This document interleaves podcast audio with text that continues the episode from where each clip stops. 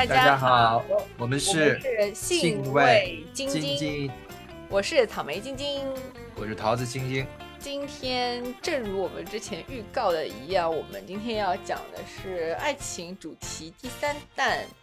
这个要讲的是我讲的是一个电影，这个电影还蛮老的，叫《我的父亲母亲》。嗯，是是我们大国师的。一九九九年的作品，嗯嗯，我觉得也可能是他就是就是他个人就是带有个人烙印的这个创作比较后期的一个作品了吧。反正两千年之后的话，他的很多作品就开始国有有一些所谓的国师味儿了，就他以前的那些个人个人个人色彩那些创作就渐渐的淡去了。哎，还真的是，嗯，所以那个后面的这个东西就其实我们就就不去评价了。我觉得就是说，大家可能会对我们为什么会选选择这样一个片子还蛮好奇的，就是选择它来作为我们要讲那个爱情这个话题的一个怎么讲对标物也好，或者说是一个一个一个承载这个话题的一个媒介。嗯，我我觉得要从要从星星的一句话开始说起。这个这个，如果真的是听过我们节目的听众，应该知道吧？我第一期好像就说过这个电影，就是说我从呃，就是看这个电影的中间开始，一直哭到电影结束，就提了这么一句话而已。嗯嗯但是那个时候并没有想好这个电影要讲什么。哎，你觉得大 家会不会就是这两期听下来，觉得你一直是一个就是哭唧唧？对，因为你从上一部。对，一直在讲各种哭唧唧的事儿。我一直是个哭包，而且我昨天为了今天录这一期，我把我的父亲母亲又看了一遍，又从中间开始哭了呢。真的啊？就还是从他那个等他回来那个地方是吧？对。而且而且好像是比我之前看的更早，嗯，他的 OST 一出来，然后一看到章子怡的那个年轻的美丽的脸出现在镜头里边张望的那个镜头，我就开始有点受不了了，嗯嗯，啊，就可能跟第一次的时候还不知道后面会发生什么有关系，因为我在看第二遍的时候，我知道他后面会经历什么，所以就一下子就感觉就提前来了，嗯。我这我这两天一直在哭唧唧，真的我我今天又我今天刚才就是吃饭的时候又哭了。为什么？看一个喜剧综艺节目，那个那个小品后边煽情，我就又哭了。最近是那个生理也是生理期到了是吧？我生理期刚结束，你生理期就到了是吗？倒没有，我我生理期来的时候，我自己会知道，就是大大多数人不知道啊，因为男人也有生理期，但是他没有明显的那个月经的这么一个外在的症状。嗯，对我我的周期大概是三四个月，嗯，就是男男性也会有一个明显的荷尔蒙的一个波动的周期，嗯嗯，在那个周期阶段，这个情绪波动会比较大，会莫名其妙的情绪低落。会觉得干什么都没有意思了，有点像抑郁症的前期症状，但是你会发现是没有任何事件来触发的。嗯，我们遇到低落的时候，会今天被领导骂了，或者遇到分手啊什么之类的事情，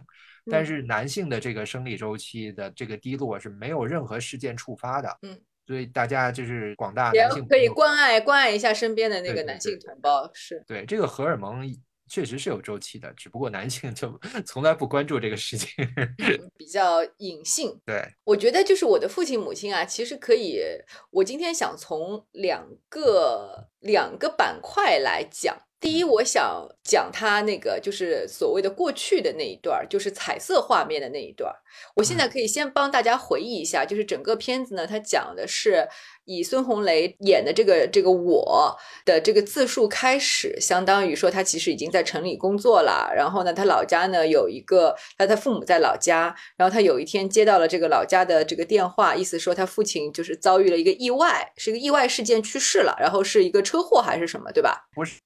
就是伤风感冒了，因为年纪大了，最后就没没。因为我我记得他是去为了也是为了那个筹建重重建那个乡下的那个小学，然后去到处奔走，然后哦，我以为他是在回来的路上出了车祸，嗯，不是车祸是吧？啊，总之就是呃，因劳累积，就是这么什么久劳成疾，类似于这种，然后年纪又大了，然后可能因为一场病就反正是很突然的就去世了，对吧？对，就是因为然后他就接到了这个他父亲突然之间因病去世的这个消息。然后呢，他就赶回了这个老家，然后想要去给这个父亲办后事。然后在这个办后事的这个过程当中呢，出现了一个小小的矛盾，就是呢，因为这个村子也是呃青壮年劳动力呢，就是外流，比如去城里打工。然后呢，这个村子里面就有些老弱妇孺，但是老弱妇孺呢，他们就比如说想，因为他父亲是在就是比如说在县医院还是在哪儿去世的，那要把这个灵柩这个尸体拉回这个村里。边来埋葬，然后呢？但是他的母亲呢？呃，就他的母亲执意要用老法来抬棺走这么一段路，对吧？我如果没有记错的话，对，本来村长的意思就是说我用个车就把这个灵柩拉回来就行了，但他母亲执意要用一个比较比较古老的仪式礼法，给予他一个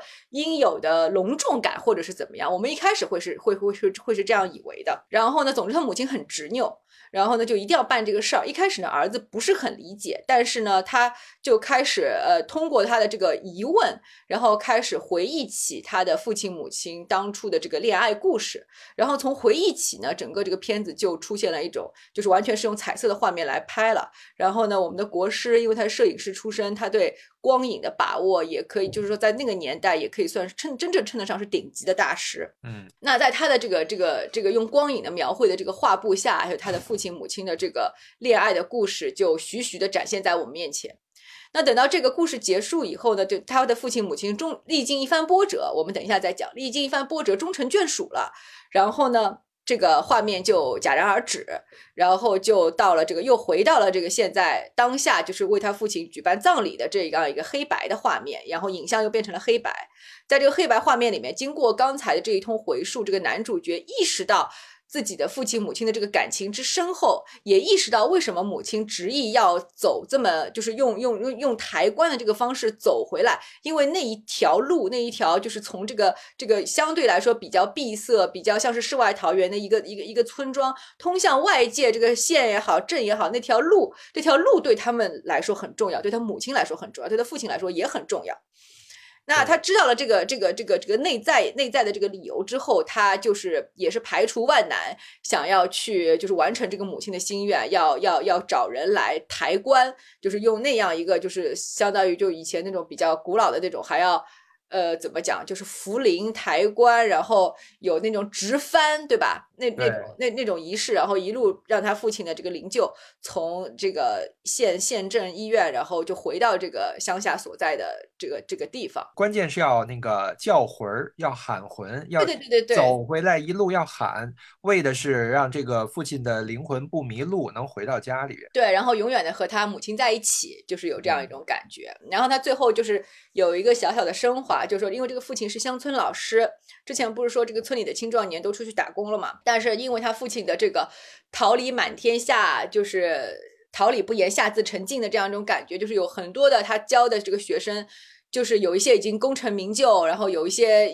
有一些也是普通人，但是有一些也也怎么样，就各式各样的人，总之就自发的回来为他父亲抬灵，然后就完成了整个这样的一个过程。然后这个这个片子就结束了。那我们我我我主要是想分成两两个方方面来讲了。然后呢，两个方面呢，就第一个第一块，我们我是只想讲，就是说彩色彩色记忆当中的那个我的父亲母亲的这样一个有点带有理想理想国色彩的这么一个爱情故事。然后呢，第二趴我会结合到就是这个黑白的这个这一块的影像来讲一下，就是关于这个。中国那些生死观，然后一些丧葬仪式，然后以及对这个片子呈现出来的一些别样的思考。那如果是喜欢这个片子的听众呢，我觉得就是你可能听完前半部分彩色的这个画面结束以后，你们就可以直接关掉这个音频了。就是如果还想 听一些有的没的，或者是说想辩证的去看一些别的角度来讲这个片子的话呢，可能可以听到最后。我我我我可以先把这个剧透放在这个地方。你觉得是不是这样剧透比较好一点？你我觉得都可以了，你可以你可以就直接这么讲。嗯，但是我觉得分开来会讲比较有比较好，因为如果这个片子呢，就比较有意思的是，如果这个片子仅仅只有彩色画面的那一段故事的话，它就是一个很纯粹的爱情片，它很符合我们今天要讲的，也是大多数人对这部片子的一个印象。也之也之所以是你你被感动哭，而我看的时候也非常的有一点热泪盈眶那种那那种感动的，都集中在它彩色画面所讲的这。这个我的父亲母亲的这个爱情故事这一趴里边，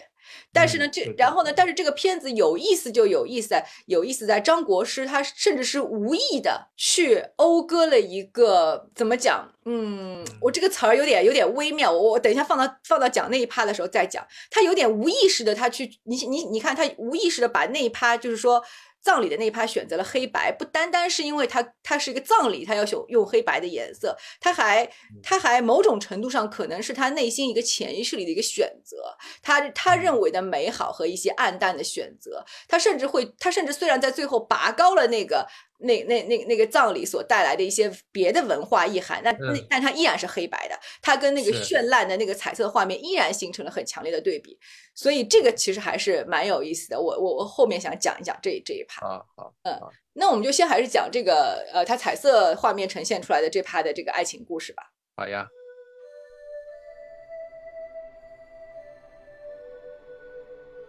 那你先说说看你为什么会，你的哭点在哪里？就是你被感动的点，就是引起你那个情情感波动的那个那个点到底在哪里？哎，这个一讲可能就把你的这个讲呃要讲的这个话题扯远了。没关系啊，没关系，我们不是一直都扯的不？我觉得爱情爱情就是说关于彩色这一块，我觉得真真的就是说，其实是一种很情绪化的描述，就每个人都会有一些这个就是不同的这个感受。我觉得你就讲你的就好了，没关系的。我觉得理所谓的这个理性分析和一些就是说什么。文化哲学上的思考，恰恰是后面那那那部分要要讲的东西。我觉得这一部分它本身就是一个这一部分的故事也好，画面也好，它其实就是一种非常理想化的，甚至在这个片子刚刚。上映的时候，国内当时国内有一些影评人就有点说他去，有点说他美化了那个年代的乡村，美化了那个什么 Great Revolution 那个时候的那个那那些人的状态。我觉得美化是一个必然的选择。我我先讲吧，就是我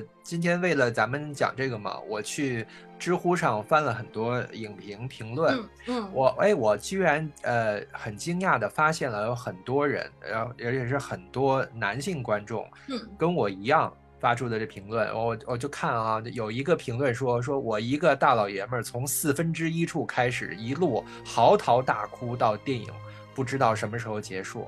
这个这个是知乎上的一个评论，然后后面有很多人跟帖说是刚看完同感好几幕被感动哭，然后有一个哈有一个下面的有一个人呢就是就是发表了一个评论，就是说说能哭出来的人一定是感同身受的，你的人生中肯定遇到过这样一个女孩。我看到这个评论的时候呢，我的心里面呢就觉得。不太对劲儿，嗯，是因为我自己的经历。我看这个电影第一次看的时候，是我上高中的时候，嗯，我上高中的时候，我明确的知道那个时候我并没有开窍，嗯，我没有任何早恋的情形，也没有任何在感情方面开窍的经历，我甚至不知道爱情是什么样子，也没有类似过喜欢别人的这样的经历，所以那时候连自己的性向都是混沌的，对吧？对，这是这是一个这是一个绝对是呃就是不会错的标准，是因为当时我连自己的性向是什么都不知道，就是我连自己应该喜欢一个什么样的形象都不知道，嗯嗯，所以我肯定不是像评论中的这个网友说的那样，我心中有一个形象，我看到了章子怡饰演的这样一个呃纯净美好的一个女孩。嗯，我我想到了我的个人经历，所以我感动了。所以这个，所以这个解释在我这儿肯定是行不通的。嗯，而我又看到了这么多人，就是男性观众看完了会哭，所以我就想，就是到底是什么触动了像我们 这样一批人的这个神经？我就想想想，我就想到了，哦，他可能调动的不是我们的个人。嗯嗯嗯，它调动的是原型，它调动的是集体无意识，是，就就像你，嗯，是吧？就我们有那个同样的感受，就是像你刚才说的，是有影评人说说彩色的中间这一部分美好的爱情故事，这个色彩跟它的叙述的方式，好像是美化了当时那个年代的苦难。但是你刚才说的这个话题的时候，我立刻意识到，嗯，也许是国师有意，也有可能是无意的，嗯。他用这样的一种是美丽的这样的一个滤镜放在了这个爱情故事上，恰恰就是他拍的不是一个真实的人物，他拍的是一个原型，是。就是他拍的是一种愿望，甚至是是一种愿景。嗯，对他拍的是一个所有呃男性心目当中美好的那个女性形象，那个爱情的形象。嗯，他不是一个真实的人。她不是你我个人经历当中曾经记忆当中的那个那个女性，她是一个嗯，每一个人不必经历这个性别认同，不必经历开窍的那个年代，在心里边就会有的那个形象。它调动的是我这一部分，对，所以我才会哭。对，我我也想说，就是说，呃，我觉得有两可以分两个层面来讲。就是两种层面上的这个集体潜意识，一种呢是文化原型意味上的集体潜意识，这个可能就跟本民族的这个文化传统有关。然后呢，另外一个就像你说的，可能是更广阔的从人类的这个共同体的这么一个角度去讲的这个集体潜意识，就这两块其实都有。那说到这个，我们先说。嗯，因为这个话题我会放到后面说，但是我可以在这儿先提一下，就所谓的关于本民族的这个文化的集体潜意识，它有点像是，就是张国师一直有有这样一个主题，这个主题呢，我不能拿它跟那个那个那个所谓的回不去的乡村来对比，他们有一点点那个文化意涵上的相通之处，但是张国师比要坦荡纯粹的多，嗯。后呢，就是那种就真的很猥琐，就是他他他笔下的那个那个那个乡村，他既然已经写了一些就是所谓的宗族那些就鲁迅笔下吃人的那个封建文化对女性的戕害，但他依然会感慨说，依然。在他功成名就，在城里生活远离那个家乡以后，这还依然会满怀遗憾的说：“哎呀，因为那个乡村的女性都出来务工了，导致那个乡村没有女性了，那些光棍越来越多，这些乡村就凋敝了，因为没有新的生命，没有繁衍，没有生命力，他们就消失了，他就无比的这个遗憾和这个痛苦。”嗯。我觉得这个这是某种程度上的，就是说民族文化的一个原型，就是所谓的我们的这个田园诗，就有中国特色的这个田园诗意象。在这样的一个田园诗的这个意象里面，它有诸多的原型，有男性的原型，有女性的原型，有智慧老人的原型，有天真孩童的原型。就是在这些原型当中，这个是是是在，尤其是在这个中国的文人士大夫千百年来的这个书写当中的一幅田园景象、田园诗的这么一个景象。那这这一番景象，其实我们很熟悉，就是无论男性、女性，因为女性也是在这个，尤其是九年义务制教育普及之后，女性也是在这个文化规劝当中长大的。是，所以他本能本能当中可能会哪里觉得有一点这个事情好像。对女性来说哪里有点不太对，但是他如果一旦就是接受这个文化语境的话，他稍微把自己抽离一下，带入到那个男性的视角，他就很容易全盘去接受这个事儿。那这是一套，然后呢，另外一套就是说你刚才所说的，就是说更加更加人类集体潜意识这么一个原型，就是对美好的、纯真的、然后平静的、坚持的那那那些美德、那些美好的那些品质，然后人与人之间那些就是说真挚的所。且热烈的那些、那些原始的那些情感、那些向往、那些愿景，就这些东西，就是恰恰是能够打到更多人的，也是这个片子可以走出国界，就是那彩色那一篇，我相信它放到世界上任何一个一个国家、任何一个民族去看，依然能会被深深打动的一个很重要的原因，就是我刚才说的第二层的这个原因。对对对，正好这儿我插一句，而且我觉得我我真的是不清楚国师是不是有意做到的，还是真是无意中。他做到的，他用他塑造的这个章子怡的这个招娣儿的这个形象，他恰恰是用的是，呃，原型当中阿尼玛的第一阶段的形象，嗯，就是他用的是夏娃形象，嗯嗯，就是这个夏娃的形象要比后面三个阶段的形象在人群当中更普遍。如果他用了第二阶段海伦形象，或者他用了这个玛利亚形象，我恐怕不会有太多人能够感触到。嗯嗯嗯，就是如果你用了一个更高，就是更高阶的，是那个特洛伊的那个海伦吗？对，特洛伊的那个海伦，啊，就是宙斯的那个女儿，就是世界上最美的女人的那个形象，嗯嗯啊，就是他如果用了这个这个其他的形象，那么就恐怕不会有这么广大的男性会能够感同身受，嗯嗯嗯，因为他越说的难听一点，越出越出街，打打中的面越广，因为就是说每个人他可能不不一定会有机会发展出第二、第三阶段的这个原型，但是第一阶段的原原型人人都能感知，人人都有，人人都经历过这个阶段，对吧？对对对，就好像我们很多男性视角的这个呃女性群像的这个电视剧里边，那些呃那些女女性的精英，那些那些高阶的这些有智慧的女性形象，往往在一开始的时候是被塑造成让人讨厌的形象。嗯嗯嗯，是男性是不会接受这样的有智慧的形象和他们并驾齐驱的。嗯，如果塑造成这样的话，那那这个电影肯定不会这么受男性。喜欢，但恰恰他用了第一阶段的夏娃形象，才会有男人这么广泛的接受度。嗯嗯，我觉得国师他心目当中的这个女性形象还是挺有力量的，就是尤其是他早期的，就是我我最喜欢的他的片子，他成就最高的一个片子就是《秋菊打官司》。是啊，那个真的是对这个这个真的是就是他他其实有一种就是。他是他塑造的那种女性的那那种感觉。就有点像是，也不能完全像，有点像是昭和时代的，就是说日本所歌颂的那种大和福子。但是它比那个大和福子还要还要有趣的一点是，嗯，他们相同的一点是你你都有一种感觉，就是说这样的女性形象是是足以拯救整个民族的。对，她有足以拯救整个民族的灵魂的这么一个女性形象，在这一点上，她塑造的这个女性形象跟大和福子有有有一点点像。但是呢，大和福子会会会缺少，就是说我们这边呢，就是说，因为我说说说的实在，就我们其实比他们还要苦，我们的历民族历史绝对比他们要苦。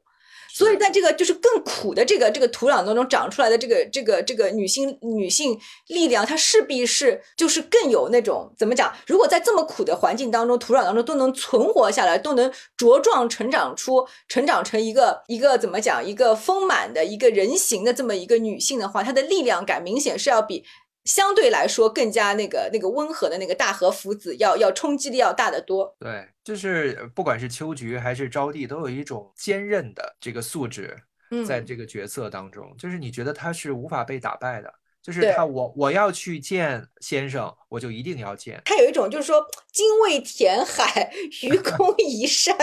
望不食。对对对，就有一种那 种。孟姜女哭长城，就是不管怎么样，我的力量再小，我一定要把你弄死。对，他会，他对他会有一种，就是我们在上一期其实讲到的，他他还蛮蛮本能的，或者说是敏感的捕捉到了这个女性的这个性别特质当中带有的这种永恒的力量。这种就是说，时间不足以摧毁的这种，就时间都无法摧毁的这种永恒的力量。对对对，这种永恒感。对对，因为因为你看他招娣，他他他其实就是说不不，就是尤其是在那个那个刮暴风雪的那个那个那个时间，还有之前一遍一遍的去等那个那个教书先生，就是真的是有那种，就是说你会觉得，就是无论是大自然的威力，还是这个时间，你感觉。就几个小时冰天雪地的流逝，对他来说可能只是眨眼一瞬的这个事情。那一瞬间，我觉得招娣就是大自然。嗯嗯，对他站在那里一点都不违和，对，他就应该站在那里。对，嗯换一个男人站在那里就不合适。对，就很突兀。因为 换一个男人站在那里，他毕竟是与这个，他必定是与这个自然对抗的一个形象。他必定是一个，无论他是一个英雄也好，还是一个什么斗士也好，他一定是在这个寒风当中，就是说，在这个对抗当中的这种这种以瞬间的这个力量存活下来，就不是你死就是我活的这么一个有点那种瞬间对决的那种感觉。而他不是这个东西的，他你你你会发觉他在大自然中为什么违和？因为他是大自然的他者，就这个就很妙。就是在人类社会当中，男性一直把女性视为他者，但是在这个大自然的这个这个这个语境下，男性才是他者。是，嗯嗯，就是所有的，你也可以甚至就是往广泛一点说，所有的就是说什么这些工业文明啊，这些建造啊，这些砍伐呀，这些对大自然的所有的改造，都是大自然的他者，对吧？对。嗯，这是两种不同的这个性别力量的原型所造成的这种不同的那个感知上的差别。嗯，这真的很妙。重点来讲，就是说我我们都非常喜欢、非常赞美，就是就是这部片片子当中就是彩色的这一趴，它所呈现出来的，无论是什么主观美化也好，怎么怎么样也好，无论它用了哪种所谓的修辞手法和包装，它呈现出来的结果就是我们刚才所说的，它是一种就是直达，甚至可以直达全人类心灵的那种。那种对美好的那种那种向往，那种愿望，然后然后那那样的画面，嗯，它像一个神话故事，它像一个寓言。对，它虽然很乡土，它虽然很接地气，就穿着大花袄，但是它就像有的人的批评说，它甚至不像是真的，它甚至是过度美化了。对，但是这样一种类似于寓言的这个东西，真的非常纯粹。哎，但是但是，而且你你我反过头来又觉得，就是为什么国师当年能够在欧洲拿那么多片子？就有的人说是他什么丑化中国什么，我觉得没有，他恰恰在美化。是不是？对对，而且他甚至他其实没有在接地气。我觉得刚才你说这个接地气这个词儿，我觉得不太对，他没有接地气，他一点都不接地气。你没有发觉他里边？就是说，我们就说我的父亲母亲，它里面呈现出来的那个、那个、那个乡村，无论是秋天的麦浪，然后春天的那个草原，然后和那个冬天，根本就不是那个东西。它的构图，甚至是是是，就是那个就是欧，就是那个叫什么俄罗斯，像列兵学院，就俄罗斯十十八世纪，对对对对对，十八世纪、十九世纪的那些油画，对对对，就是说有有甚甚至有一部分，它就比较还是偏比较像那个俄罗斯那种审美，但它也有一些些那种法国印象派，就有一些镜头。有一些，尤其是春天那些镜头，是是有一点那种印象派的东西在里边。它真的是全人类的，它一点都不接地气。你甚至不知道，你甚至说它可以说它是任何世界上任何一个国家，就是这样的这样的一个女性。我收回接地气这句话，我说的接地气，它其实是表达的是另外一个意思，就是说他用这种农村的题材跟背景。我觉得他其实是想表达这个，为了衬托这个生命力的感觉。嗯嗯嗯。因为你在一个城市当中的生活很好，一一拧水龙头就有自来水的这个这个背景下，无法表达这个招娣的生命力，无法表达那种永恒。你无法想象一个女神被困在这个钢筋混凝土的楼楼房当中。嗯嗯嗯。就是，但是只有在这种，就像你说，像那个对广袤对。像前苏联的这个油画那种光影的感觉，就是它就像你刚才说的，我觉得你说的那句话特别的对，就是印象，像印象派，就是你看到的这个招娣的形象，它不是一个真实的人，它是我们每一个人心中的那个基因当中的印象，它是那个，它是那个母亲，它是那个你心中的阿尼玛，它是一个印象，对，而且而且他恰恰这个章子怡那个年轻的时候拥有那么一张美丽。又完美，就是对，有灵动的那个脸。对我还看到一个特别有意思的评论，我一定要说说说感动之这个评论说感动之余，我在想，如果招娣是个丑女，或者是一个长相普通的女子，故事还会走向同样的结局吗？所以这个就是说，这个话虽然就挺无厘头的，但是我觉得它道出了一个真相，就是我们心中的这个原型。一定是最美的，嗯嗯，就是你心中认为的最美的，就是她章子怡的这个脸，就是她的那个黄金的比例，跟她那个就是恰到好处的那个骨相美，对对，甚至是她那个，甚至是她那个就是说就不对称的部分，对吧？就是甚至她不那么完美的那些那那那些地方，都构成了她这个脸的这个这个这个魅力所在。哦，对，它就是一个印象，它就是一个完美的那个你爱情的那个印象。我我那那天看的时候还还特特地注意到一点，就是说以前我觉得小时候第一遍看的时候，就那个男主角好丑啊。哦，对对对吧？然后但是但是你你你再看一遍，发觉说啊，就是那样一个人，这他他应该就他就应该是那样一个人。他如果太帅的话，这个片子就不对了。你让我想到了什么？就是想到了那个那个岛国。哦哦。岛国当中都是男优很丑。嗯嗯嗯。如果男优太帅的话，观众是无法代入的。就我的我的女神，我我的那个这个喜欢的这个女优，在和一个这么帅的男人在卿卿我我，我知。道这件事情不可能发生在我身上，因为我是一个死肥宅，所。以所以这些大公司的当中就是选的这个男优，都偏向于普通人或者比普通人还要差。嗯，这样的话，观众就能想象到我可以占有这个女优的情况。但是我真的很想吐槽一点的是，我很想吐槽点是，就是所谓的那些看那些片子的那些。叉叉们，我甚至不想 用些什么名字，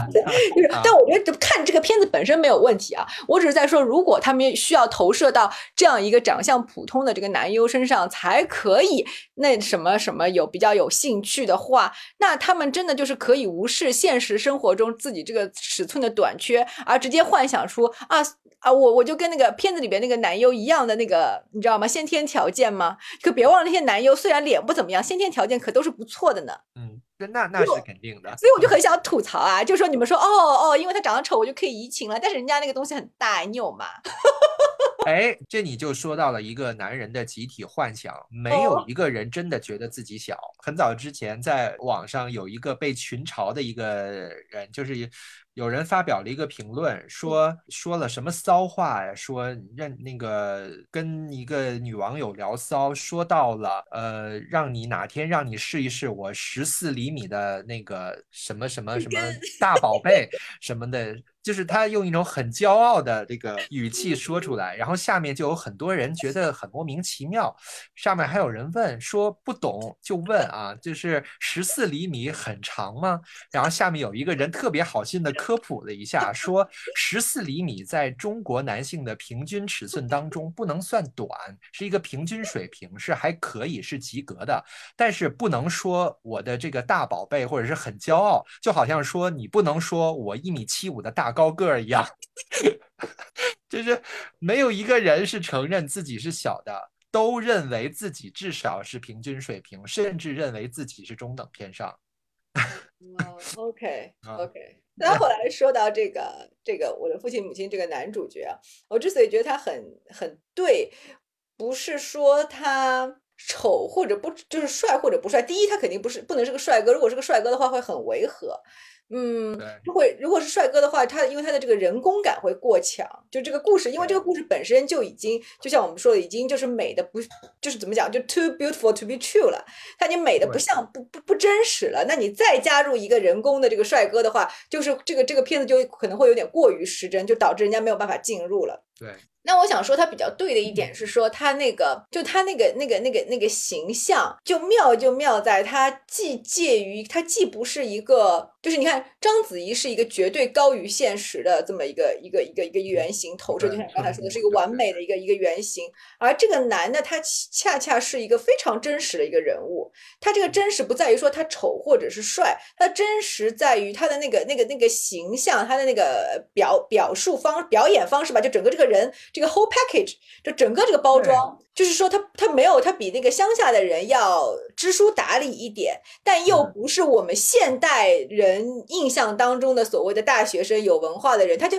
他把这两两两者两种身份融合的非常好，又土又洋的。对对对对对对对对对 对对对对对对，然后他就是那种，就是说你会觉得他这个人身上就有有一些怎么讲，就是就很很妙，他有一些先进性，然后他也有有一些传统性，就是会有会有这样一种就很妙的一个恰到好处的那种感觉，就是你你你年纪再大大一点了以后，就是再去看这个这个演员形象本身，就会觉得很妙的一个点，就是不得不说，就国师他在那个 casting 方面也一直很有一套。啊。对，起码在以前，起码在早年啊。是是是，刚才说到这个呀，我就是忍不住，我想又说一下这个这个话题，就是说到这个的这个问题。哎呀，等一下，说到这个 XP 的这个问题啊，对，说到这个 XP 的问题，嗯，就是从这个电影里面，我感觉我看到了一点点。就是好像这个国师在表达一种自己这方面的偏好啊，有的有的。其实每一个导演，其实每一个导演都会在自己的片子当中有意无意的露出一点自己的这个 XP 的这个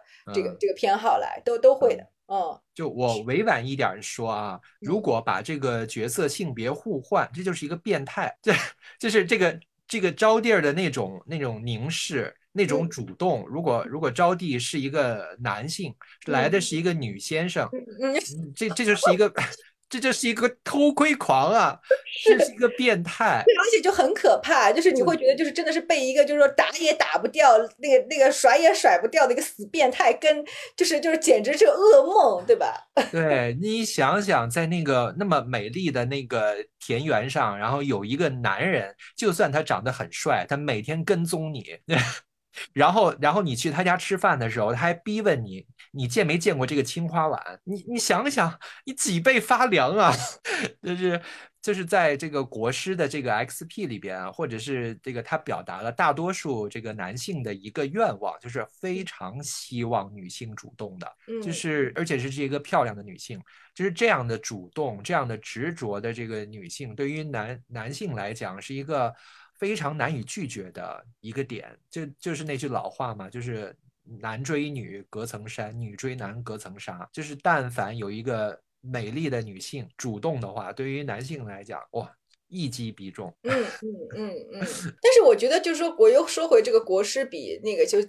之流纯粹的地方在于说，他把这他没有把这种主动做任何的包装和修饰，因为你知道，在传统士大夫的审美里边，他们会用一种包装和修饰的方法去去去，就是说白了，就是传统士大夫的审美里边，这个他不希望女性太有生命力，因为太有生命力对他们是一种威胁。你看传统的这个文学创作里边，有生命力的女性，那好一点的是侠女，但是她也算是这个社会的边缘人物，对吧？她不在这个社会主流语境当中，那大多数的都是。妖女啊，女鬼啊，这些才是就是说毫不顾忌的这个主动，就好像那个招娣在这个片子里面所所代表的某种这个形象，就是说这个传统少妇审美里边是是对这种形象是有贬低的，他们会去做一些包装，无论把他这个身份上的这个主流主流性，这个这个怎么讲，就是这个正当性给给剥落。把他们塑造成一些边缘的那个身份，或者是说他们会把这个女性，就是说描述成就是在很多的这个后期的一些鸳鸯蝴蝶派的一些男性作家的。这些笔触下，他们会把他们包装成一个，就是表面上看起来仍旧矜持，但是在私底下和他相处的时候，会表现出一种一种一种呃所谓的大胆主动的一些什么什么追求性。但是我们的这个招娣呢，她就是真的是她如此之坦荡，她不在乎所有人知道，她没有任何的隐藏。就这个是国师他纯粹的地方，他不害怕女性的这种生命力，他在讴歌这种女性的生命力，就包括秋菊打官司也是一样的，对吧？是，而且让人感动的一点，我看那个大家的评论也是，就是他喜欢先生这件事儿，全村人都知道了。然后当他这个先生那个被打成右派回来看他的时候，他来到学校门口，然后大家就喊说：“先生，快出来，招弟儿来看你了。”就是大家都等待着这一幕，大家都在祝福着他们，这一幕也很梦幻。对对对，是的，是的，就是说这个，就是你真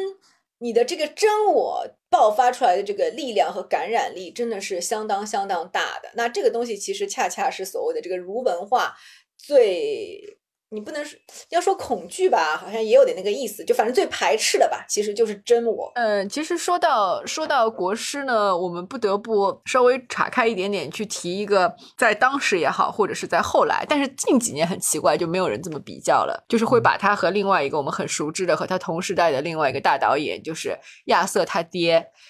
就。一起亚瑟他爹对亚瑟他爹，我们就说亚就简称亚瑟王好了。好，好，好，要和这个 要和这个亚瑟王一起讨论。那当年呢，其实大家对于普遍来说，呃，这两位就同样也在国际上算是蛮有声誉的这么一个，嗯，我们我们我们本土的这个导演，当时大家的评论其实会不会都会觉得这个亚瑟王好像比国师要高级一点？嗯，对，好像他有一种文艺的调调。是不是？就是，或者是说，他有一种文化人的那种腔调，似乎他才更有资格去向这个国际上介绍我们。本本民族的这些什么文化传承、什么传统、什么这种这种东西，貌似是这样的，而且他好像还带有一种他的作品里面还会带一点那种知识分子那种那种批判性，就好像显得很高级，是不是这种感觉？对我用一个不是特别准确的词形容他，我觉得他身上有一种二代的气质。他本来就是啊，你这个词很准确，有什么不准确？对他就是二代呀，他就是二代，而且他他父亲就是一个电影导演呀。我知道，我知道。所以之前有那个传闻嘛，说他的最有名的那个作品有一些，嗯，那个问题。坊间传闻有说，亚瑟王此生最有名的一部片子呢，不是他拍的，或者说至少有一半不是他拍的。这个传闻呢，它基于两点，一点是因为亚瑟王的父亲是一个。在在新中国之前吧，也是一个在民国时期就是一个著名的导演，一个著名的文化人。他跟他的父亲以一种师徒父子的关系，共同的参与了这个作品的整个的这个创作和拍摄的过程。那他父亲，我们甚至可以看到他父亲在这个片子里边是以一个呃顾问、超级顾问，然后艺术指导的这样一个身份出现的。因为首先他爹比起这个亚瑟王来说，更是这个片子里边前半部分所表现的那个晚清啊、民国那些时候，他离那个时代比较近，甚至有一部分的历史他是自己经历过的，所以他更有资格去去更了解的、去更写实的去处理那那那那些戏和那那些画面。嗯。然后他就以这样的一个身份在这个现场工作。那我们就我们后来从这个片子本身最后最终呈现出来的结果，其实也会觉得说，好像那一段就是更扎实、更荡气回肠，好像更有力量感。然后后面呢，就有点那种好像从中段开始就一路开始泄这个劲儿，就一路泄泄泄泄到最后。你最后唯一觉得这个片子还能看得下去，就好像是他前面那那那些东西。就是积累的那那那些力量也好，积累那些情绪足够多，即便泄到最后，你依然好像还能很还能咂巴出点余味来，似乎是这样的感觉。嗯，所以就基于这个呢，就有人说，其实这个大家都觉得比较好的，就整个这个片子里面最有价值的那一部分，其实是亚瑟王的父亲拍的。嗯。然后另外一个理由就是说，没有一世界上没有一个导演可以在这一辈子，而且在他那么年轻的时候，创作力这么丰丰沛，然后那个身体力壮的时候，拍了一部满身世界的高质量作品以后，他这辈子再也拍不出任何第二个可以可以和可以与之。都不是说与之抗衡，可以够得上那个东西的东西都没有，这个也是一个让人觉得百思不得其解、不符合现实逻辑的一个一个一个原因。确实是，就是连在一个梯队的对都没有东西都没有。对，这个真的很让人 疑惑。对，这个理由是我最认可的，就是在我这里，我觉得这个理由非常重要。嗯。所以你反过头去看，就是说那部最有名的那个片子，就是后半部分你觉得不太好看的那个部分，你现在仔细回想起来，如果把它单独剪出来，你回想一下那个画面，反而跟亚瑟王后面拍的片子，哎，是一个梯队的了，是一个水平的了。你想一想，是不是那个感觉？好像是。是吧？是吧？你看有空，如果那个各位听众想做这个实验的话啊，大家可以就是说把前面跳过，就从你觉得比较难看那一段开始拍，开始看，看完之后再立刻去看一部《亚瑟王》，就是后期你觉得比较难看的片子。哎，你会发觉他们是在一个水平上的，就是无论是镜头语言还是对演员的调教，都是在一个水平上的，一下子就说得通了。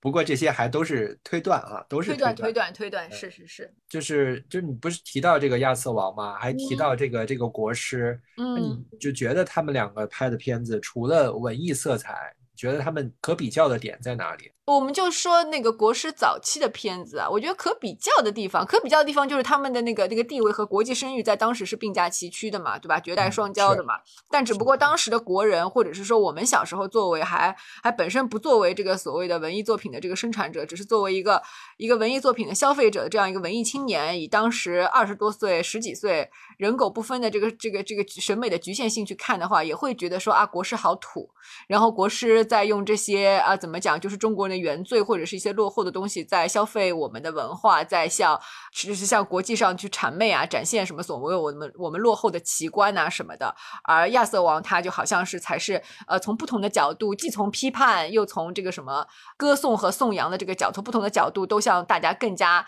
呃，更加完善的，更加有，就是更加高深的，向大家去介绍了我们这个文化，似乎是有这样的感觉。就年轻的时候，我们也是这样想的吧？应该你也是吧？嗯，对我确实是觉得国师的那几部片子确实是土，嗯，对他的印象就是这样。但是我们我们前面其实也讲了那么多，就是关于我的父亲母亲彩色的那一部分。其实现在以我们现在的这个年纪和阅历，回过头去看的时候，才觉得年轻的时候自己大错特错了吧？是呀 果然是离谱，果然是 too too young, too simple, too naive。Some sometimes naive，对。嗯，现在看真的好啊，是真的好。是，所以就是他跟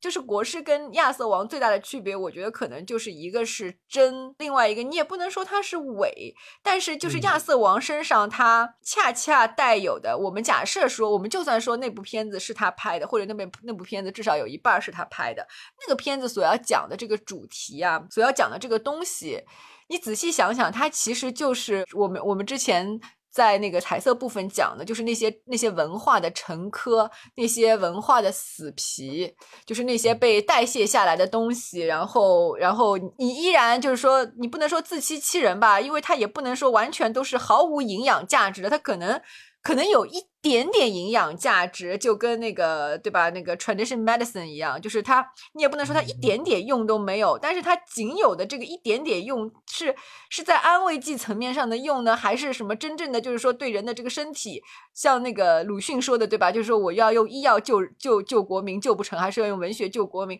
就这个这个东西到底有多少价值，我们其实是不知道的。但是当事人或者是说当时的这个我们，或者是说亚瑟王这样的一类。群体，他们以以以以知识分子，或者是以所谓的啊文艺作品、文以载道的这个文艺作品来自居的创作者自居的这样一群人，他们对这些嗯，他们所展现出来的这个对这个传统文化的这个迷恋性啊，跟国师。在我的父亲母亲，包括秋菊打打官司这样的片子里边所展现出来的这个真，这个这个这个不加去不加去修饰的这个生命力，这个生命力可能它本身带有，就是说这个民族因为它有很多苦难的历史当中，而而而有的那些，不管是一点点的恶，一点点的奸猾，一点点的什么，他也没有试图要去。去修饰、去去掩盖这些东西，它就是以一种，也不能说原生态这个词，它就是把他所看到的，把他所想、所想想象过的，然后他觉得有价值的东西展现出来而已。就是这个很妙，当你一旦就是说所谓的，嗯，把这个自己的意识从这个文化语境。的这个这个成科当中跳脱出来的时候，你再回看国师，恰恰发觉国师的价值是在于他身上有的那，就是我们刚才所说的这些死皮、这些成科这些东西，在他身上，在他早年作品里边是极少的。嗯，所以说到回到这个我的父亲母亲这个片子里边，就是说他他那些死皮，就是那些我等待会儿要讲的，就是黑白影像所呈现出来那部分，但是很少，我们几乎可以忽略。如果你不想看的话，前后黑白那些东西不会对你在在你的脑海里引起什么太多的这个这个反反响和什么这个，因为你你你的所有的精力，所有的这个这个你的情绪都是在被那一趴彩色的那那那那个那个那个美好的愿景，那个美好的人物原型所调动了。嗯，你你你是不需要思考的，就是说国师有些有有他早年的有些有些片子，他之所以原型就原型，但他不需要你思考，他只是需要你去感受。它甚至没有一个非常完整的什么跌宕起伏的故事。对，嗯，对，我看评论的时候也是有很多说的，这剧情简单啊什么的。这个我的父亲母亲的剧情极其简单，而且甚至章子怡这个角色都没有几句台词。嗯，而且我还要吐槽一下，就他就他唯唯一就是唯一的那几句台词，跟这个这个这个先生的教书先生的对话，我觉得他那个台词说的好烂。哎呀，但是但是但是他真的，真的，你看他这张脸，真的是老天爷赏饭吃啊！对呀，就是哎呀，足够，就看这张脸就够了，就那几个镜头，回头的镜头可以的。而且而且他，而且他那是他那个还在上大学，这是他的处女作哎，他处女可能就是说他的那个镜头前的表现力能到这种程度，就真的就是就非常了，就是天生的就非常了不起了。咱们对这个大国师就是刚才就是褒奖比较多哈，但其实这个片子里边还是还是有一点就是不是那么完美的地方，这是我觉得这是当然哈，不是吹毛求疵，其实就是因为看到了这个影片彩色的部分那么的好，就希望它能够更好。彩色的部分真的就像你跳进了一池。就天然的那个温泉，然后洗净尘疴那种感觉，然后但是那个出来，你回到这个现实生活当中，你依然沾了一身尘土，然后身上的老坑 就是还是会越积越多。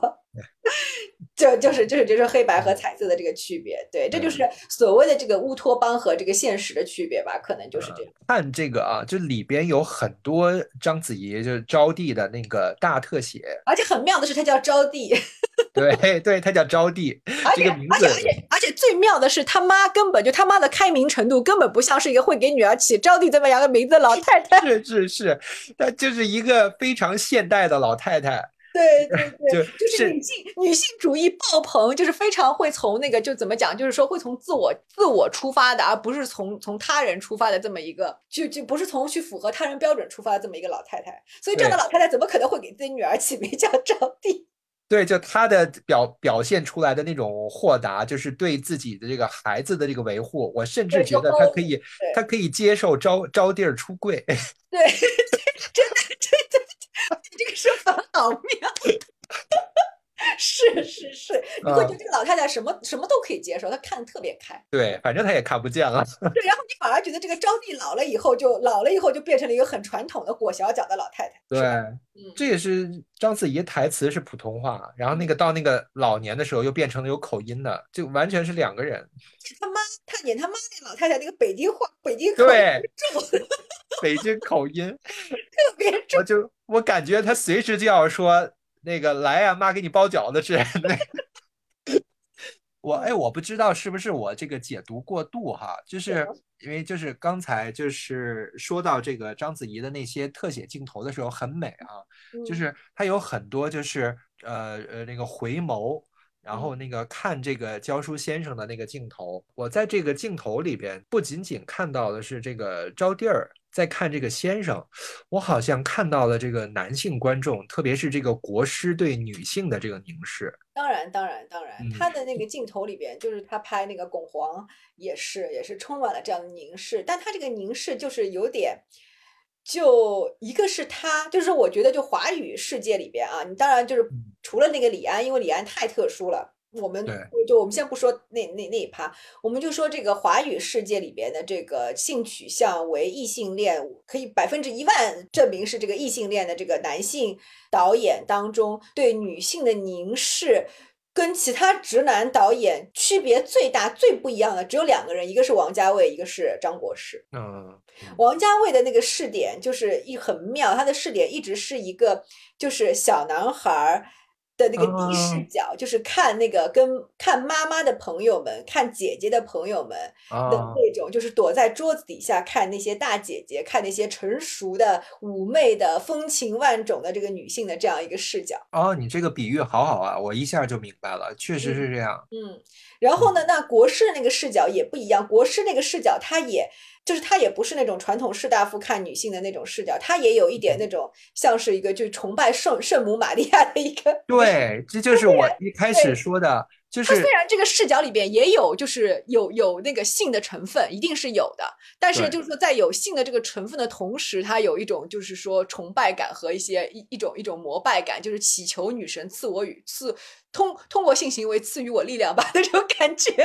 就是那种对对女对女祭司嘛，因为因为在在在很多那个传就是就是文化原型里面，女祭司是要通过性行为去传播神性的嘛，对吧？就就说这个巩皇跟这个这个招娣儿的这个形象啊，他们的这个镜头，我就觉得他其实是在拍母亲。对，因为这个镜头是是有点仰的，有一点点微微的仰，那个大特写你不觉得吗？对，嗯，所以就是他其实表达的原型，就是第一阶段的原型是夏嗯娃原型，嗯嗯嗯因为海伦原型就是第二阶段，其实是代表的是性欲，嗯嗯，代表的是性爱妻子，或者是妻子，对吧？对。对，嗯他更偏向于性的那一部分，嗯但是在这个国师的这个镜头里边儿，就是这个很少。你说嗯要有的话呢，也是这个恋母情节的那种性。哎，是是是是，对，他就是呃感觉真的是不一样。嗯，他其实有你你能感觉到他在这个就是有力量的这些伟大的这个女性的人物原型身上吸吸取了这个养分和被滋养的这个感觉非常的明显。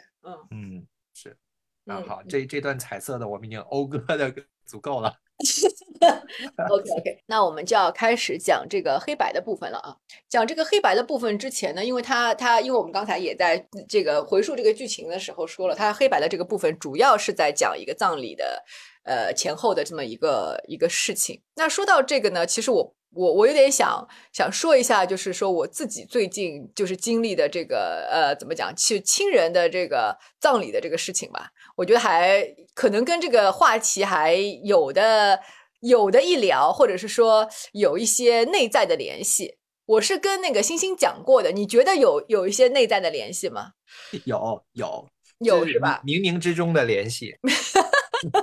OK OK，那我就我就先简短的讲一下，就是说这个我我亲人的这个这个葬礼啊。啊，你你要讲吗？呃，我就讲其中的一部分好了。好呀，好呀。就是关于海葬和这个入入土为安的这么一个一个一个小小的一个一个矛盾吧。好呀，嗯，首先呢，就是说说到这个亲人的离世，其实这个亲人呢，他在呃去世之前，就是说，甚至他在很年轻的时候，就很十十几二十年前。呃，有时候开玩笑，或者是大家闲聊天的时候，他就说过，他很清楚的不止一次的说过，就是因为家里很多人都听到过他说过这样的话，就说他希望自己死了以后能够进行海葬的这么一个仪式。那他就觉得说啊，这个他一一一来就他当时的表述意思就是说，反正这个。墓地这个东西也不是永久产权的，说白了，对吧？对，你要那个不停的那个什么去交费，他觉得这样花这种钱没啥意思。然后呢，第二呢，他又觉得是说这个反呃，他最初的啊，他最初的这个说法是说要那个扔在这个黄浦江里边，因为他觉得黄浦江是我们家乡的这个母亲河。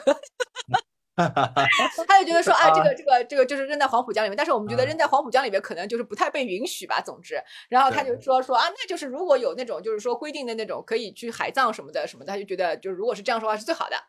那当时就是说大家的人都人人值壮年，就是大家也觉得就是说这是一个说法。然后呢，他呢生病了以后呢，就其实在医院里面就相当于是瘫痪嘛。瘫痪了大概有四五年这样的一个时长，然后尤其是到他去世之前的一年半载，人几乎是没有意识的，就没有一个正常的思维的这个意识，其实就跟半植物人差不多。嗯，呃，但是比植物人好一点，他还有自己进进食的，就是说这个。呃，生物本能的一些运作还还还在，但是意识和这个就是说这这些东西可能就没有了。然后呢，那自然在这样的状态下，他也不可能在临终前有什么很清晰的遗愿了。那总之呢，他这个他去世了以后呢，家人就说，那我们就那就准备那个准备葬礼吧。那又是在这个疫情期间，大家本来就是想说一切从简。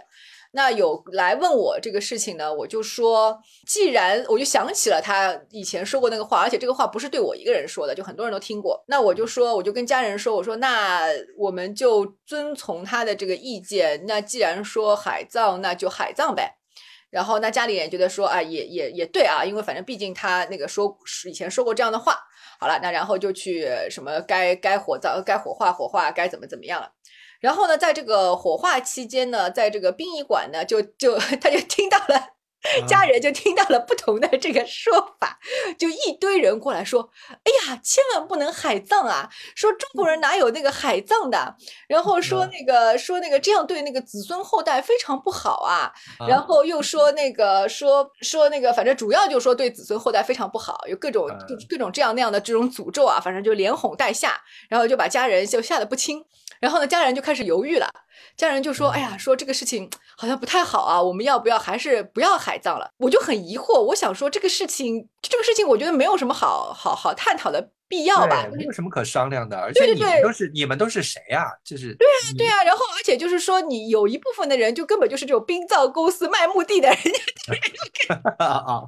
人家这是人家有个要要完成 KPI 的好吗？当然跟你说不要海葬，而且关键是我我们真的还去问过，就是在上海政府呢是有这么一个就是公益的，由政府组织的一个公益海葬的这么一个合法的这么一个呃活仪式的，就是你先去那个政府部门登记，然后每年可能有有登记的这样一批需要去海葬的一些一些骨灰，那一年有一次。然后呢，你只要付一点点的钱，还是免费的，我忘了，反正就几乎相当于免费吧，你可以理解成，因为它是公益的。报上名以后呢，到每年有一个统一的时间，然后呢，政府会把这些家属，然后要家属带上你们的骨灰盒，就是你们那个亲人的骨灰盒，然后呢，就是坐船到这个入海口，反正就是东海的入海口，也不知道哪，反正就是一个政府组织的指定地点，然后呢，让你们举行这个海葬的仪式，把这个还会发这个花瓣，把这个鲜花给你们和这个骨灰就是融合在一起，然后撒掉，就是这么一个一个，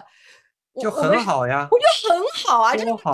好超。级好的。啊，好了，然后但是家人不同意啊，但是因为因为我也不在，我也不在上海，就鞭长莫及，我也没有办法强制执行这个事情。然后呢，家人不同意呢，我我一开始是跟家人就是就是真的是吵，好好的吵了一架，说说我觉得你你你就是我们这样其实不对。就第一，我们就先别说，呃，我自己个人觉得就是说海葬很好，那就算不是我个人觉得，那也其实真的是有死者生前的这个遗愿的。然后呢，家里家里人就说说啊，说但是我也听其他亲戚说说这个毕竟是那个呃十几十年前说的话啦，说那他万一在死前改主意了呢？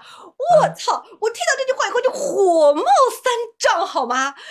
我嗯想说，what？他死前是精神状态不，就是说已经失去意识的这么一个一个一个状态，你指望这样一个病人能能够表达出什么自己清晰的意愿吗？你们无视于一个人在壮年的时候，就是说灵魂身体都在最佳状态的时候发发表了自己对死后的这个这个这个想象的这个这个遗愿，完全无视于这个，而要去说什么什么他没有在死前改过，呃，他没有在死前重生，他要海葬呀，万一他那个时候心里想改变主意了呢？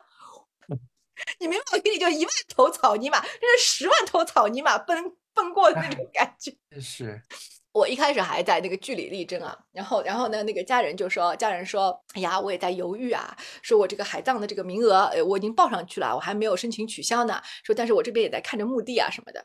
嗯然后我就连续跟他吵了好几天。然后吵了好几天之后呢，我就发觉一个问题，我就发觉他越来越偏向，就无论我怎么跟他说，甚至我越跟他坚持，我希望亲人能够海葬，呃，我的家里人呢就越来越倾向于土葬。啊，然后呢，然后呢，他就后来呢，他说了一个，他说了一个事儿，让我就是有一个改观，让我嗯就不再坚持了。就是他说啊，他说那个自从人家恐吓他，他但他没有用，他不觉得人家在恐吓他，我觉得人家在恐吓他，就是那些劝他土葬的人，我觉得是在恐吓他，他自己嗯不觉得。他的意思就是说，他听那些人说完之后呢，他就开始做噩梦。说本来亲人离世的时候他是没有做噩梦的，但是呢，自从说了要海葬，然后又被人说了一些海灌输了一些海葬如何不好，如何那个什么，就是是死无葬身之地啦，什么就是就是说那个什么，就是说冰冷的海水啊，怎么怎么样啊，什么什么对死者怎么怎么灵魂不好啊，什么什么对后后代什么，对，他就受了这个心理暗示，开始做噩梦了。哦，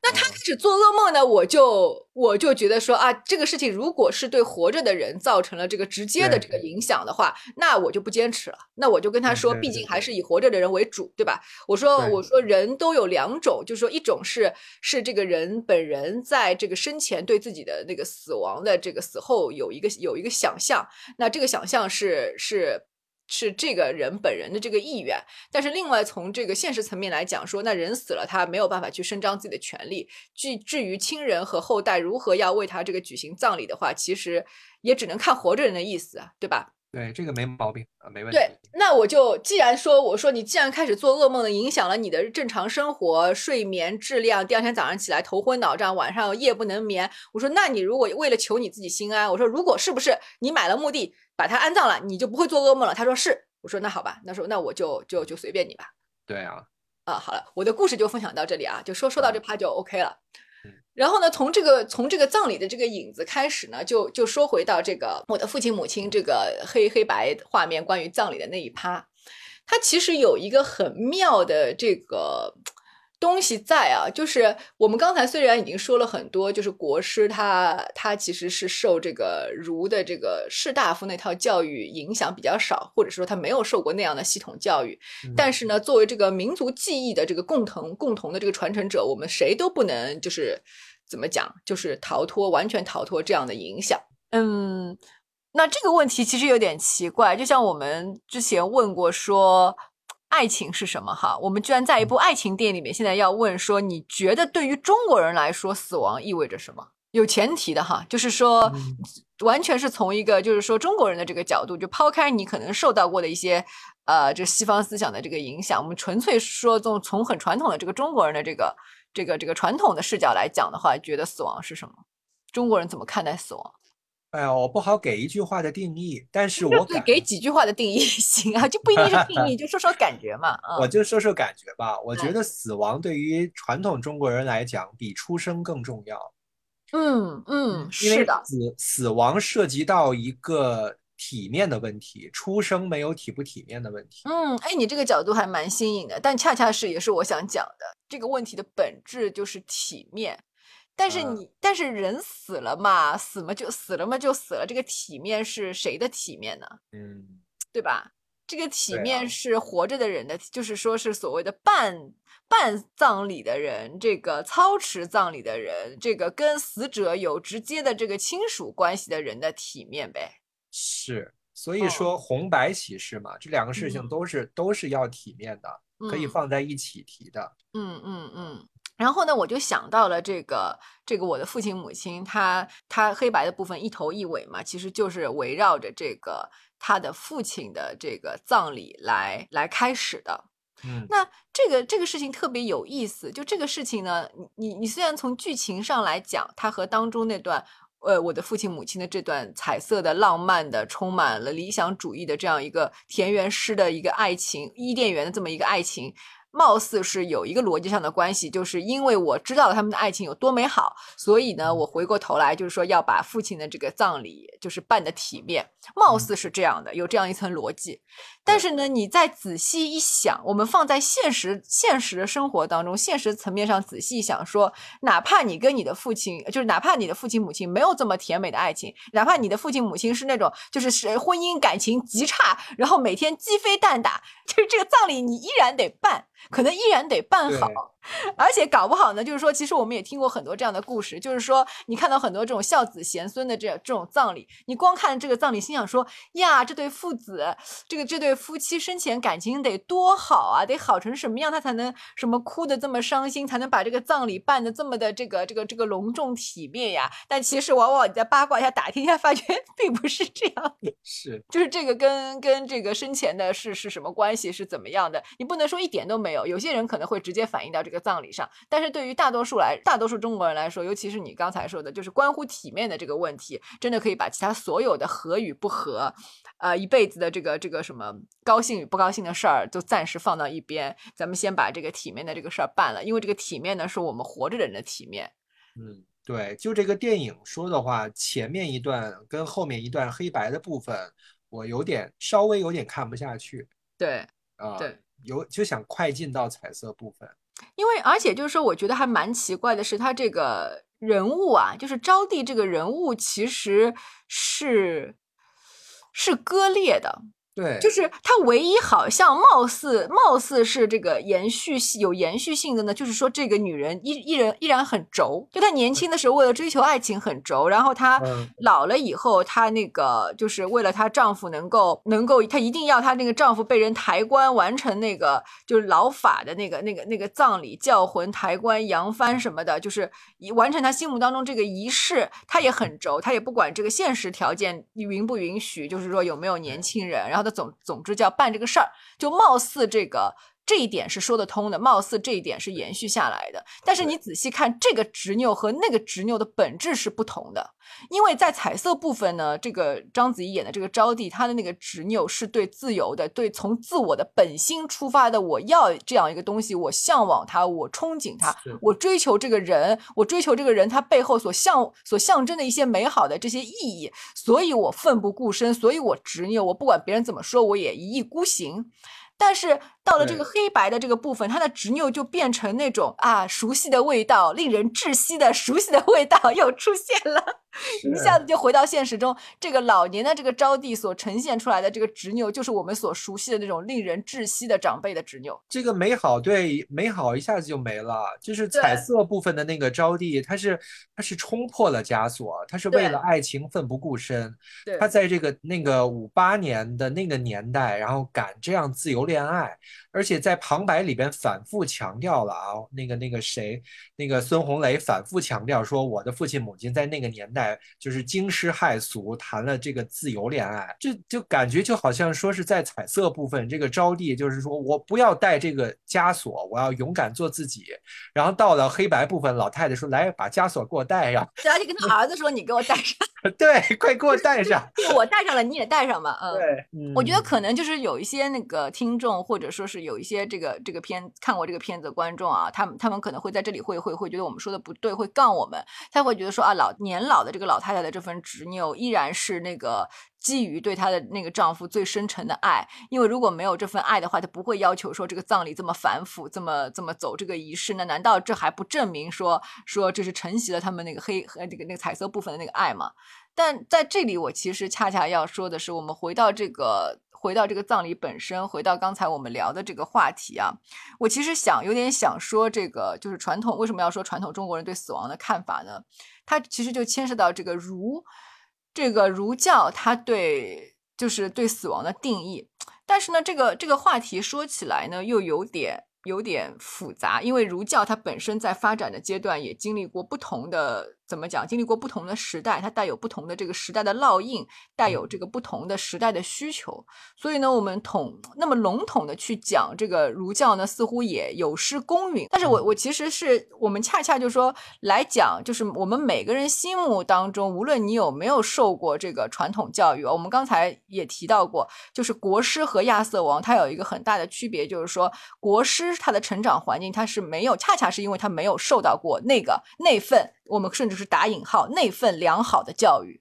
嗯，那份良好的精英知识分子一路相相传下来的那份教育。对，国师是没有受到过，他在成长环境当中完全没有受到过这个，无论是他家庭出身，还是因为历史的原因，他就是没有接受过那个教育。然后呢，那个亚瑟王恰恰是就是被那个就是浸泡在浸淫在那个那个那个教育当中的一颗腌菜，一颗咸菜，就都 泡对对入味儿了，你知道吗？这个 入入的很入味儿。这个亚瑟王是是是是这样一个人。那我们刚才也说了，他们这样两个人，他们呈现出来的这个价值观和这个作品表达出来的所谓的真与伪，我们就不在这再去细部的讨论了。就回过头来说，即便像张国师这样没有经经历过那样教育的人，他依然会在这部片子的一头一尾，采用这个黑白的方式去表达了他对这样的一个传统文化经验的一个不自觉的一个怎么讲附附和和膜拜。嗯，他其实就像就像就像大家有可能会说的说，哎，这个葬礼就是应该这样的。他们会就是说，观众也会觉得说啊，像那个我的父亲这样一个角色，他最后 deserve 这样一个，他值得这样一个葬礼。这个葬礼可能就是说，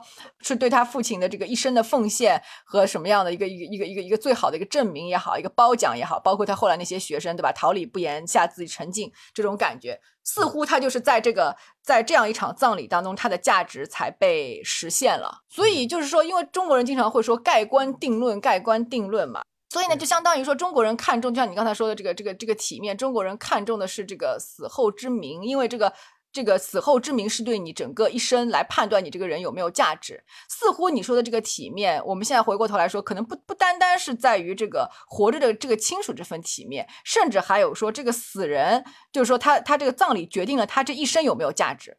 似乎说你这个葬礼办的价办的有价值，他死前再是什么阿猫阿狗的鸡鸣狗盗之徒，他的这个葬礼只要够体面，似乎就是能够帮他挽回一些面子。但如果这个人一生就是说那个如何那个什么，就是功功成武就，但是他如果最后死的时候，比如说他因为犯了什么事儿，就受到了什么惩罚，一般来说就是古代被帝王惩罚，不允许就是封后大葬，或者只能说都不允许那个广告乡里，只能偷偷摸摸，人不知鬼不觉的埋掉。似乎他这个人一生之前前面所有的丰功伟绩都被一笔勾销了，因为这个简陋的葬礼被一笔勾销了。你想想看，是不是这个这个葬礼似乎就是有这么神奇的作用？对，所以没既没有受过这样的这样的精英传统文化教育的这个这个国师，依然相信了这一套，所以他才要这么编嘛？你想是不是这个道理？是不是这个逻辑？嗯，这个我觉得我还稍微解释一下啊，因为这个我的父亲母亲他是有那个原著小说的，对。啊，他他其实就是就是可能有听众朋友觉得，那这个原来的故事就是这么写的呀，所以那人家是改编呀。但是我觉得这个逻辑是这样，就是这个国师认可了这一套逻辑，他会用这个就是所有的学生过来给这个老师抬棺，来作为一个这个大底，就是最感人的一场戏。其实说明了很多问题，而且不单不单单是这个抬棺。那个那个文化价值，他用话说，他用台用话说出来了，明明白白的把这个就儒家系统下的这一套有价值的人应该要要要要信奉的那一套东西，他原原白白的就明明白白的讲出来了。是，就是里边有一句很关键的台词，就是这个呃里边的这个教书先生，我的父亲，嗯，我的父亲在里边的自己编的一套教孩子的顺口溜里边有一句很关键的话，叫长幼尊卑，敬重有序。嗯嗯，这句话不止一次出现过。对，然后这个这句话甚至是整部影片的最后一句台词。嗯，我们刚才就说到这个窒息的这个老太太啊，这个片子呢，在那个葬礼，整个葬礼啊，就是最隆重的烘托到在这个冰雪之中，呃，一群就是来自五湖四海的这个先生曾经的学生为这个先生抬棺，然后走完了这条路，完成了这个传统的。儒家价值观当中最体面的这场葬礼，为这个先生的一生画下了这么一个完满的句号。这也是这个老年的招娣所希望的，就是说，假设说没有这么走一招，她丈夫如果只是被这个村长的车拉回来的话，这个葬礼就不够隆重，不够体面，不够去证明这个这个先生一生在这个村里边所奉献出来的这个价值，或者是说他作为这个教书先生他应该有的这个这个文化地位。这个文化意义，你似乎不完成这个抬棺走这一遭的葬礼的话，就不足以显现出这一切。对对对，在整个这个葬礼结束以后呢，其实这个片子还有一个很小的尾巴，但是大多数的人就是看的时候都不会把这个东西忽略了，因为这个东西太无趣、太无聊了。就大多数大家可能最终就是会被葬礼那个东西，大家有一些文化基因啊，稍微感动了一下，那个什么，看到这儿已经结束了，后面也不会在乎再再还演了什么了。其实后面后面还是有一部分剧情的，就是这个母亲呢，就是跟儿子说。你父亲其实一直想让你教书的，但是你最后也没有相当于随了他的愿，你就是去了城里边，然后干了别的工作，然后这个事情就是一直是你父亲的一个遗憾。对，关键是他儿子上的还是师范。对，等于说选择专业的时候还是有这个有这个，好像是有这个想法，但他最终没有选择他父亲的那条路。总之，这个事情对老年的招娣来说也是一种遗憾。那我们先不说这个这个遗憾里边有多少是那种一个妻子把对于这个丈夫的爱延续投射到儿子身上，这个事儿是不是合适，我们就不不从这个角度去讲。那我们依然依然还是会觉得说，这个老年的招娣有一种一言难尽的 一言难尽的味道，就是就是大家都懂的那种封建家长的那种窒息感。对，然后呢，这个儿子呢，最后的选择就是在他就在影片的结束，其实这个儿子是呃回到了这个父亲教书的那个小学校，然后念了一段他父亲写的那个你刚刚说那个儿歌，而这个儿歌就是那句话。就重点就落在那句话上，长幼尊卑，敬重有序，哇！然后这个这个片子就结束了，这是这个是这个片子最后最后一句台词。这个这个主题就是最后反复重申的这个主题，包括这个葬礼所传达出来这个文化意涵，跟他整个这个片子最美好的这个这个彩色片这个彩色片段有半毛钱关系吗？就就很很疑惑。这个就是我我想说的，就是真的好妙。这个片子就是最妙的地方，莫过于这个这份这份这份割裂。对，这个割裂感很奇妙。对，你知道，就是看到这儿的观众都是差不多的感觉，而且就是我我是在那个 B 站上看的嘛，他儿子是他那个第二天就要就要回城里了，然后他是跟村长说，把这个村里边的所有的孩子都叫起来，来这儿上一堂课，然后弹幕就有人打问号，然后所有的学生问号，这是是干什么？为了满足你的这个父亲的遗愿，然后我要。被在这个时候叫起来听你上这么一堂课，就莫名其妙，自我感动。嗯，我觉得这也是可以理解哈，就是彩色部分应该是国师是用本能。去拍的，然后黑白的部分呢，是为了这个整个影片的结构用技术去拍的。嗯，我觉得也不完全是，就是你起码能够发觉葬礼那个东西，你依然可以感觉到它的感染力。既然它是感染，就是说一个影片很直观的啊，一个影片很直观，它一旦有感染力，就说明拍的人是信的。我以前经常会说啊，说那个就是我们说什么战狼不战狼的啊，就是你在看那个战狼二的时候，你依然就是说你会发觉啊，它为什么那么卖卖卖座，商业价值这么高，能够引起这么多人的共鸣，你你抛开所有的这些不同的呃意识形态和价值观去看的话啊，你依然会发觉，你客观的说它是有感染力的。它之所以有感染力，就是因为创作者是信的。你你不得不说，人家就是信这一套，他是真的信。他拍他他拍出来这个自己信的东西，就是有感染力。所以你不能说张国师至少在葬礼那一段他是信了的，他是信那套价值观，他是。他是觉得这个东西是对的，他是觉得这个东西是有力量的，就是说他塑造的这个人物值得这样的一个一个一个仪式，他他相信这套仪式所代表的、所盖棺定论的这套文化意涵。所以这个你不能说它是技术，这也某种程度上也是他的本能。但他有一个更有意思的本能，就是说，就是说他把这段东西变成了黑白，尽尽管他信，但是他可能隐隐约觉得啊，这个东西不如那段彩色的东西美好。就是即便它不美好吧，但是它也是有价值的，就是有这样这样这样的矛盾又混合的这样的共同体吧。冥冥之中吧，也是一个必然的选择，不管是从技术的角度，还是他本能的选择。这个黑白跟彩色的对比都太妙了。对。我我还想再再再稍微说一个，嗯，也不算是题外话的题外话。就我以前呢，有有一个，就是觉得这个儒的这个在中国历史上的这个发展过程当中，它最后融合了一些民间信仰之后，在它的这个生死观上，或者是我们就不说生生生的这个观上，就说这个死亡观上，它传达出来了一种很有意思的这个。价值取向就是永生，嗯，这个我也没有办法，就是再展开讲啊，我只是就提到这一点，嗯，就是欢迎大家就是说讨论啊，或者说是怎么怎么样的。但是呢，我后来又就是随着我就是最近去看一些儒看一些真正的这个儒家典籍，看他的这个文本，然后我就突然意识到，不是永生，是不死。永生和不死之间其实是有一些很微妙的区别。嗯，所以这个就又很难展开去讲。对，这个不好讲。对，所以但是我就觉得说啊，中国人的这个葬礼所要传达出来的最重要的一个意涵就是不死。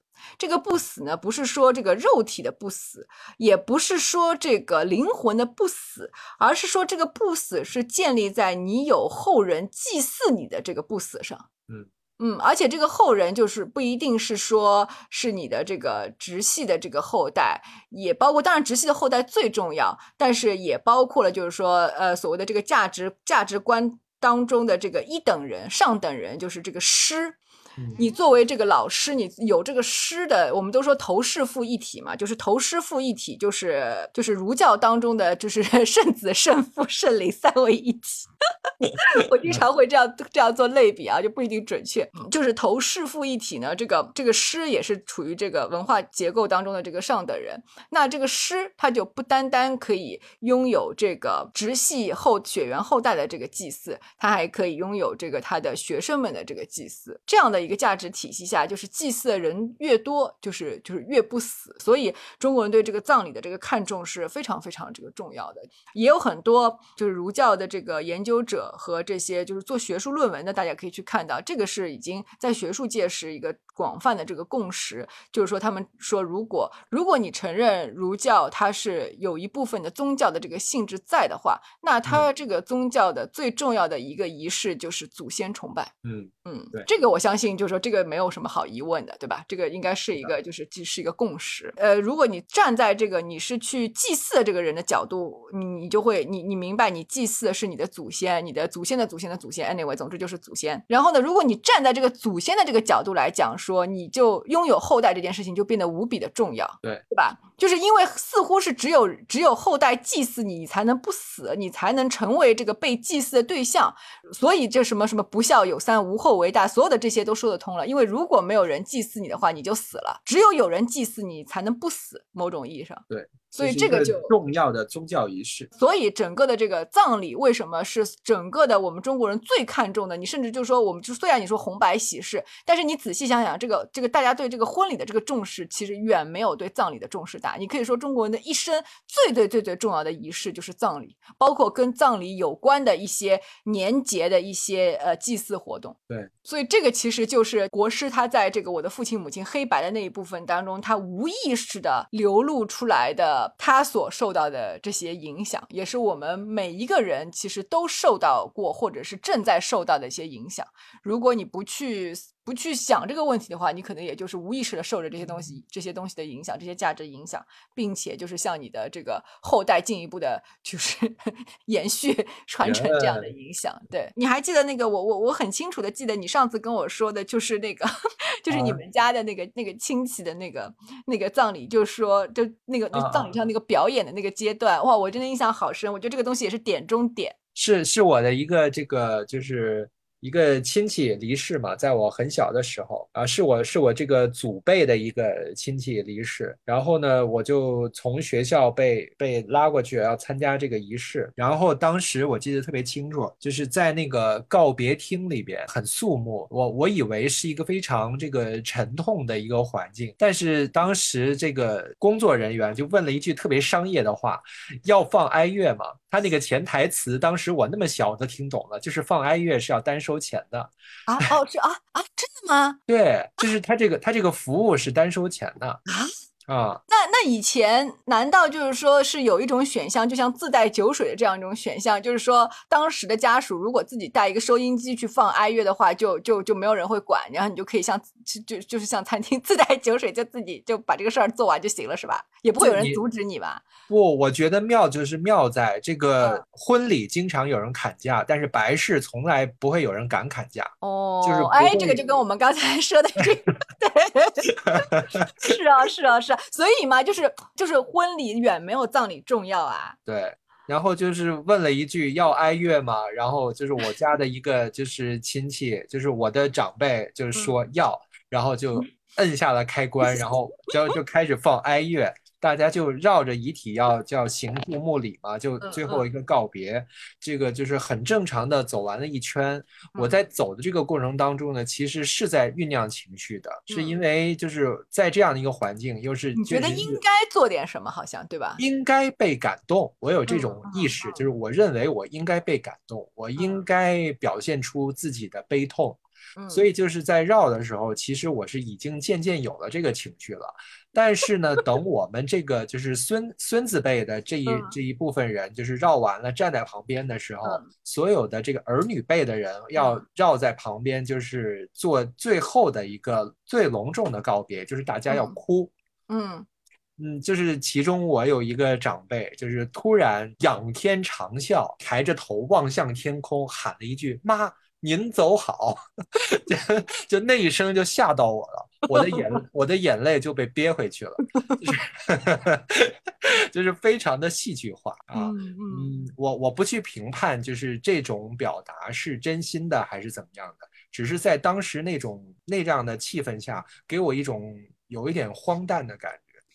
所以我觉得八九十年代啊，真的就是说有一些很有意思的这个文艺作品，也可能真的只有在那个年代才才会被拍出来，才会就是甚至不单单是被拍出来，甚至是而且是有市场能够引起广泛的共鸣的。你刚才说到就是说这个传统的这个中式葬礼上的，它真的就是本身就带有很多的这个荒诞性。你还记得就是有一部片子是那个赵丽蓉演的，就很有名的，叫什么孝子贤孙那个啊，就是他最后还要那个诈尸，那个就是知道知道知道，这就是为了给那老。太太办一个什么葬礼就在发里面，所有的就是就是那种荒谬和丑态，就通通一种非常讽刺喜剧、讽刺喜剧的方方式给你演出来了，是吧？叫孝子贤孙伺候着，一九九三年的片子啊，豆瓣评分八点七，大家快点去看啊！啊，很高啊，这评分。对对。好呀，那呃，那今天就算是都聊完了吗？呃，差不多吧，差不多吧。嗯，你还有什么要补充的吗？我觉得也也没什么要补充的。每次结束的都这么干巴利索脆。哎，对呀对呀，我就是觉得就是就是就是就是，我上次不跟你说嘛，就射完了就射完了呀，就就可以了。